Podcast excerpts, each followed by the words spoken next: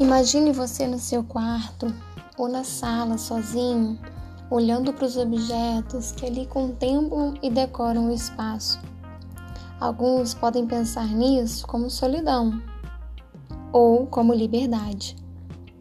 Como tudo na vida, esse momento de isolamento social, devido à pandemia da Covid-19, pode ser encarado com vários pontos de vista diferentes. Já pensou nisso?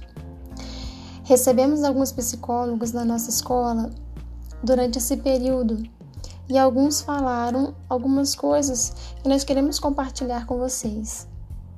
É normal ficarmos tristes alguns dias. Vamos nos sentir sozinhos às vezes.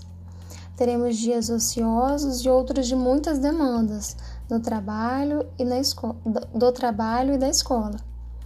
Uma chuva de emoções e sentimentos ao longo desses meses de isolamento. Começamos o mês de agosto e vamos completar cinco meses em nossas casas. Mas por que o isolamento?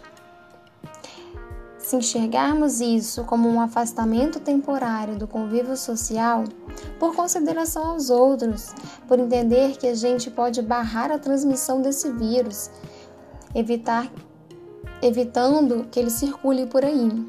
Então, estamos praticando a empatia ao ficarmos nas nossas casas. Por que então não podemos olhar esse momento e procurar benefícios para o nosso crescimento pessoal? Vamos descobrir novas coisas que gostamos de fazer, vamos aprender algo novo, ajudar algum familiar com as atividades de casa, aprender coisas e também ensinar coisas.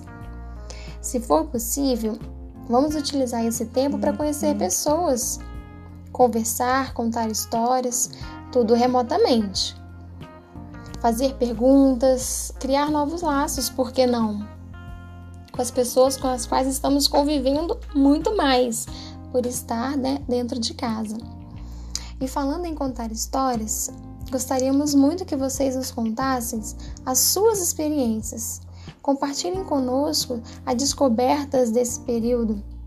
Vamos deixar aqui um link de um Padlet para que cada um de vocês possa contribuir e a gente possa interagir, conhecendo um pouco como que cada um está vivendo nesse período.